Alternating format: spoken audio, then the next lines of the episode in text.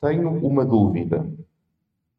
Vocês dizem virgem prudente ou virgem previdente? Prudente. Prudente. E vocês sabem que o virgem prudente tem a ver com a comparação de Nossa Senhora com o Evangelho das Virgens. O que significa que, segundo esta tradução, seria a Virgem Previdente. Só que isso já seria a mãe da Divina Providência. Deixem para lá. Hoje é o último dia em que vocês me vão ouvir. E ontem disseram, Daniel, depois de todos estes dias, uma última palavra. Então considerem aquilo que eu vos vou dizer o meu testamento mariológico.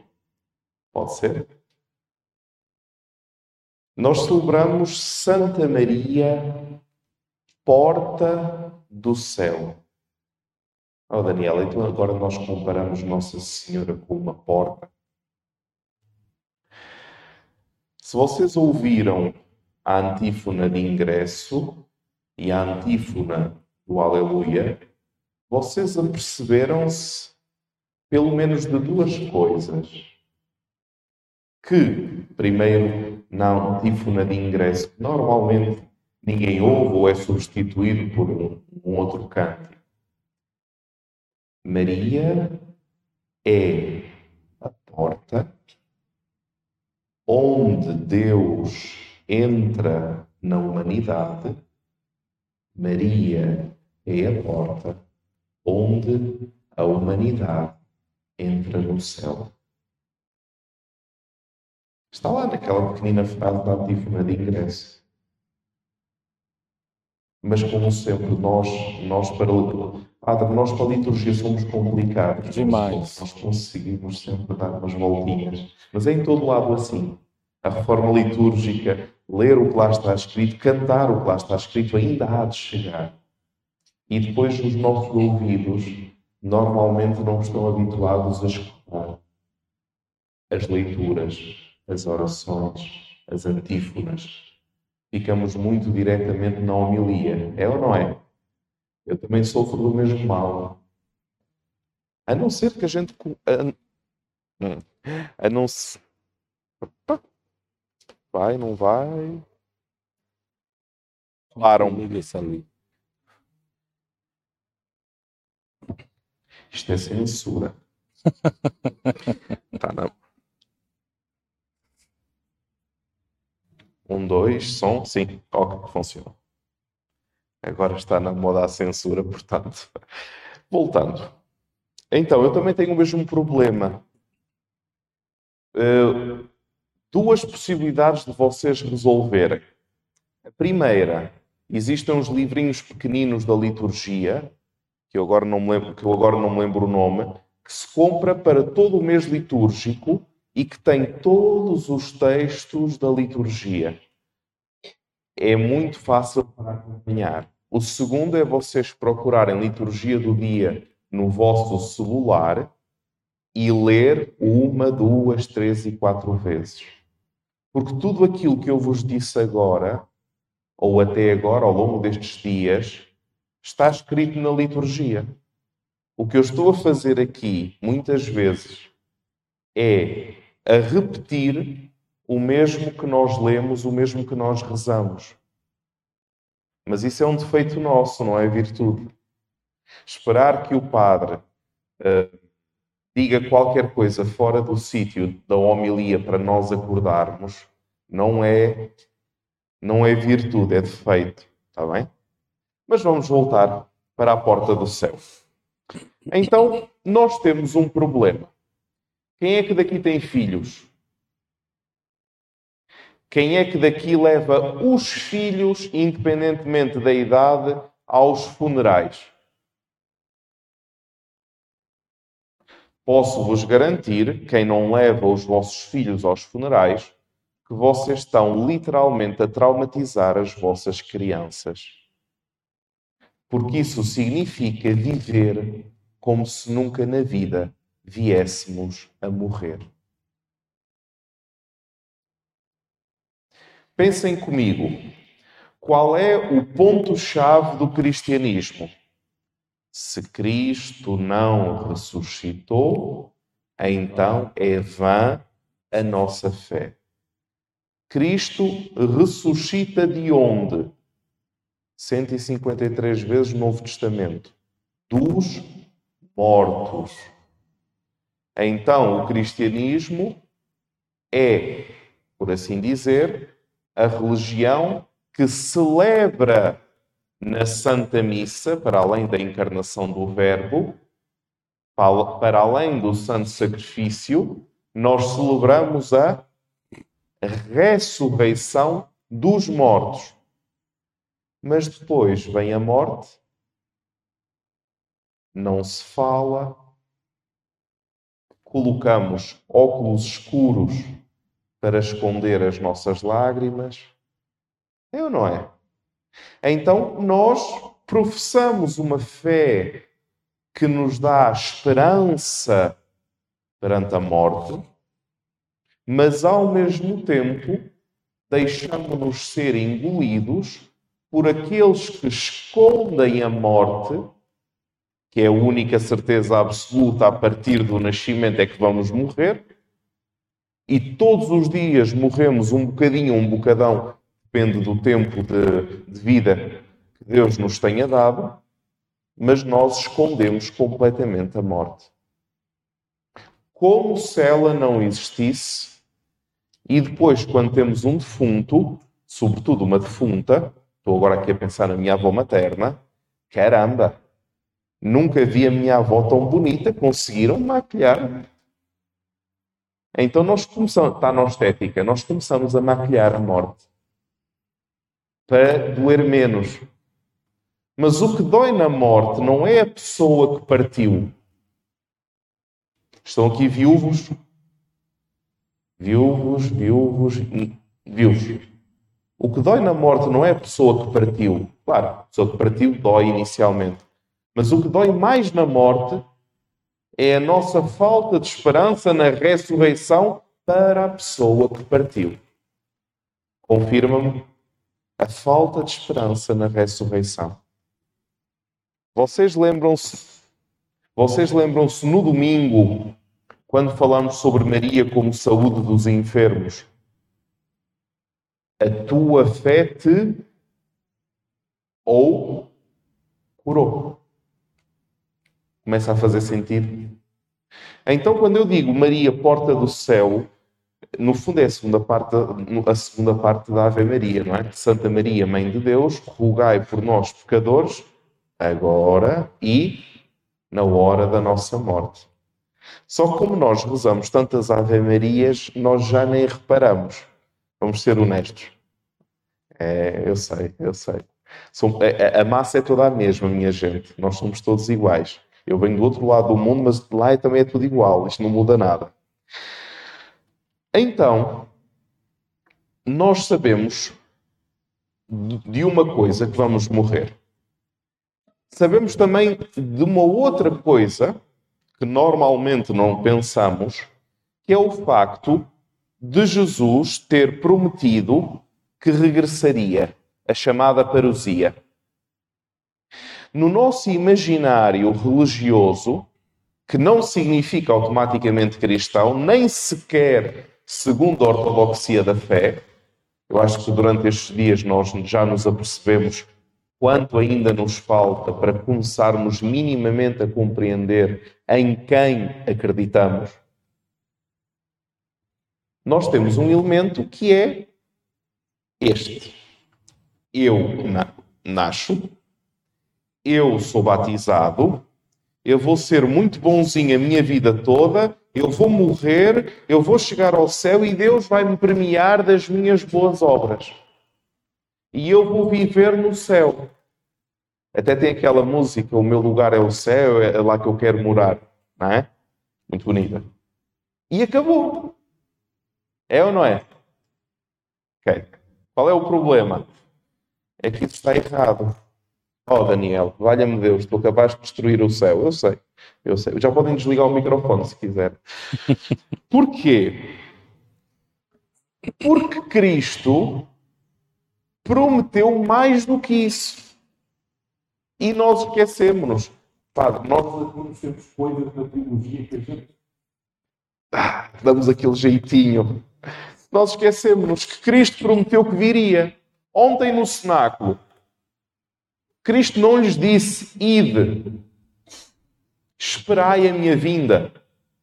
A segunda vinda, segunda vinda, sim, há quem diga que não se pode dizer, mas a vinda de Cristo chamada parousia. Nós no credo dizemos que Cristo virá a fazer novos céus e nova terra, a julgar os vivos e os mortos. Então nós passamos uma vida inteira no credo a professar artigos dogmáticos de fé, uma síntese maravilhosa, mas se nós colocarmos a mão na consciência, nós sabemos atualmente até a última incubação do vírus do Covid que teve X mortos, não sei das quantas, não sei aonde, e a vacina revolucionária da empresa, não sei das quantas, que quando vamos tomar a vacina até discutimos a marca da vacina. É ou não é? Todos nós fizemos isso. Mas depois, quando olhamos para dentro da nossa fé, nós ainda. Oh, censura! Nós ainda não saímos de uma. Eu agora vou insultar-nos, está bem? Eu gosto de nos insultar porque assim a gente acorda. Nós ainda não saímos do infantilismo da fé. Não é sentimento, não é sermos boas pessoas é saber em quem nós pusemos a nossa confiança. Pensem comigo, se Jesus vai vir a julgar os mortos, significa que existem pessoas vivas que não morrerão e que serão julgados e que entrarão nos novos céus e na nova terra. Daniel, o que é que isso tem a ver com Nossa Senhora? É a pergunta do costume, certo? Muito bem. Então acompanhem-me nesta pequena viagem que nós vamos fazer. É ou não é verdade que Maria é a nova mãe dos viventes que corrige, vamos dizer assim, aquilo que foi a desobediência de Eva? Maria como nova Eva. Eva, desobediência, pecado, expulsão do paraíso, vida complicada. Imaculada Conceição, Aparecida é o acrescento, não é? Porque foi pescada, apareceu? Não apareceu, foi pescada. Imaculada Conceição, nova criação, obediência de Maria, junto à cruz, o novo Adão e a nova Eva, humanidade recriada, fé na ressurreição e esperança dos novos céus e da nova terra. Já viram as diferenças a acontecerem? Mas não fica por aí. Nós dizemos que Cristo ressuscitou. Graças a Deus. Nós dizemos no credo que nós acreditamos na ressurreição da carne. Vocês sabem o que é que isso significa? Que a nossa corporeidade irá ser restabelecida de uma forma gloriosa e que quando Deus Nosso Senhor decidir, e de certeza que Nossa Senhora já sabe o quando, como é que ele não iria contar para a mãe, mas está bem. Quando Deus Pai decidir os novos céus e a nova terra, no nosso quando, porque não é uma história bonita para adormecer crianças, nessa altura nós receberemos a ressurreição da carne. Voltaremos com corpos gloriosos, com as nossas características pessoais. Oh Daniel, então se eu sou feia, eu depois volto novamente e para toda a eternidade volto como feia. Eu disse corpos gloriosos, está bem? Então se eu sou velhinha, se eu morrer aos 85, eu vou voltar velhinha. Eu disse corpos gloriosos. Vocês já repararam que nós tipicamente colamos-nos ao céu, às almas, ao mundo dos anjos, colamos-nos lá em cima mas tão poucas vezes somos capazes de olhar para aquilo que professamos no credo, que é tão prático, tão concreto no dia a dia. Daniel, e a porta do céu? Pensem comigo. Nas virgens, eu vou traduzir por prudentes, está bem? Senão não funciona. Virgens prudentes, virgens imprudentes. Na virgem prudente, bate à porta e a porta abre-se e entra nas núpcias do esposo, certo? Então Maria tem dois passos. Virgem prudente, conserva a fé na Páscoa, bate à porta como qualquer criatura e abre-se essa porta. E Maria recebe na Assunção o quê? A ressurreição da carne. 15 de agosto, a Assunção. Maria sobe ao céu em corpo e alma. Maria recebe a ressurreição da carne. Se ela recebe a ressurreição da carne, as promessas de Cristo são reais.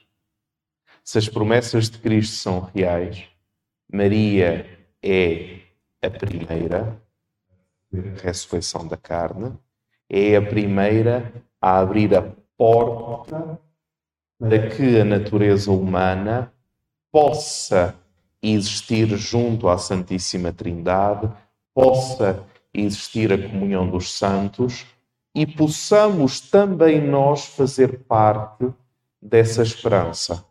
Quando é que iremos receber a ressurreição da carne? Essa parte nós ainda não sabemos o nosso lugar é o céu, não é definitivo. O nosso lugar último são os novos céus e a nova terra, onde Cristo fará novas todas as coisas, como ouvimos do Apocalipse.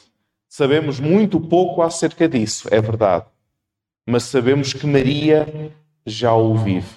E é por isso que Maria é Amém? Amém. Amém.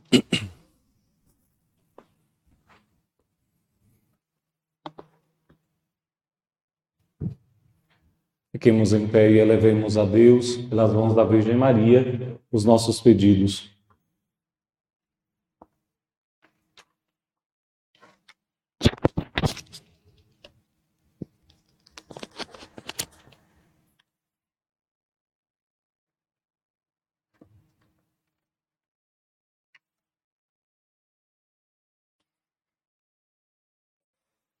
Hoje é o último dia da nossa novena e também o nosso último dia dos nossos pedidos para essa novena. Por isso, se você ainda não conseguiu fazer da melhor pedido, aproveite esse momento de oração.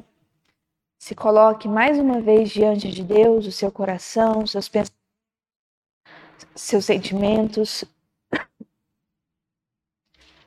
e apresente a Deus a sua intenção e o seu pedido para essa novena.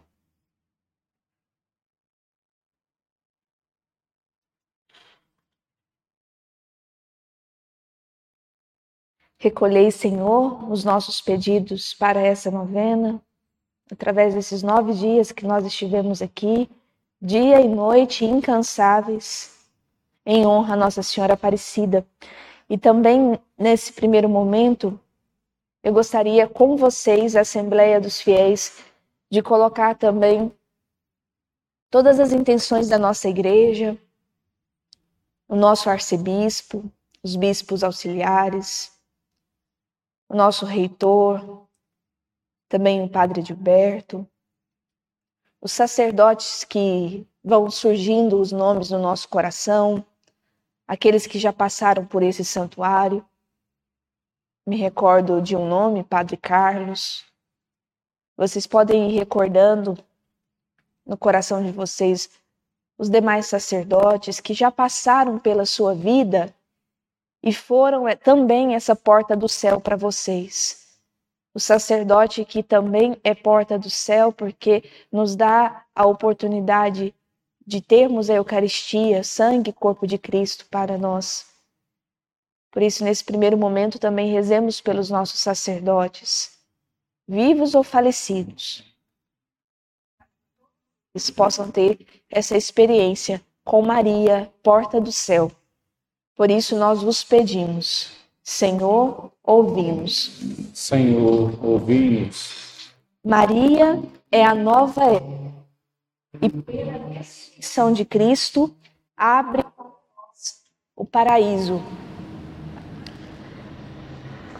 Queremos te pedir a graça, Senhor, da vida eterna que começa aqui.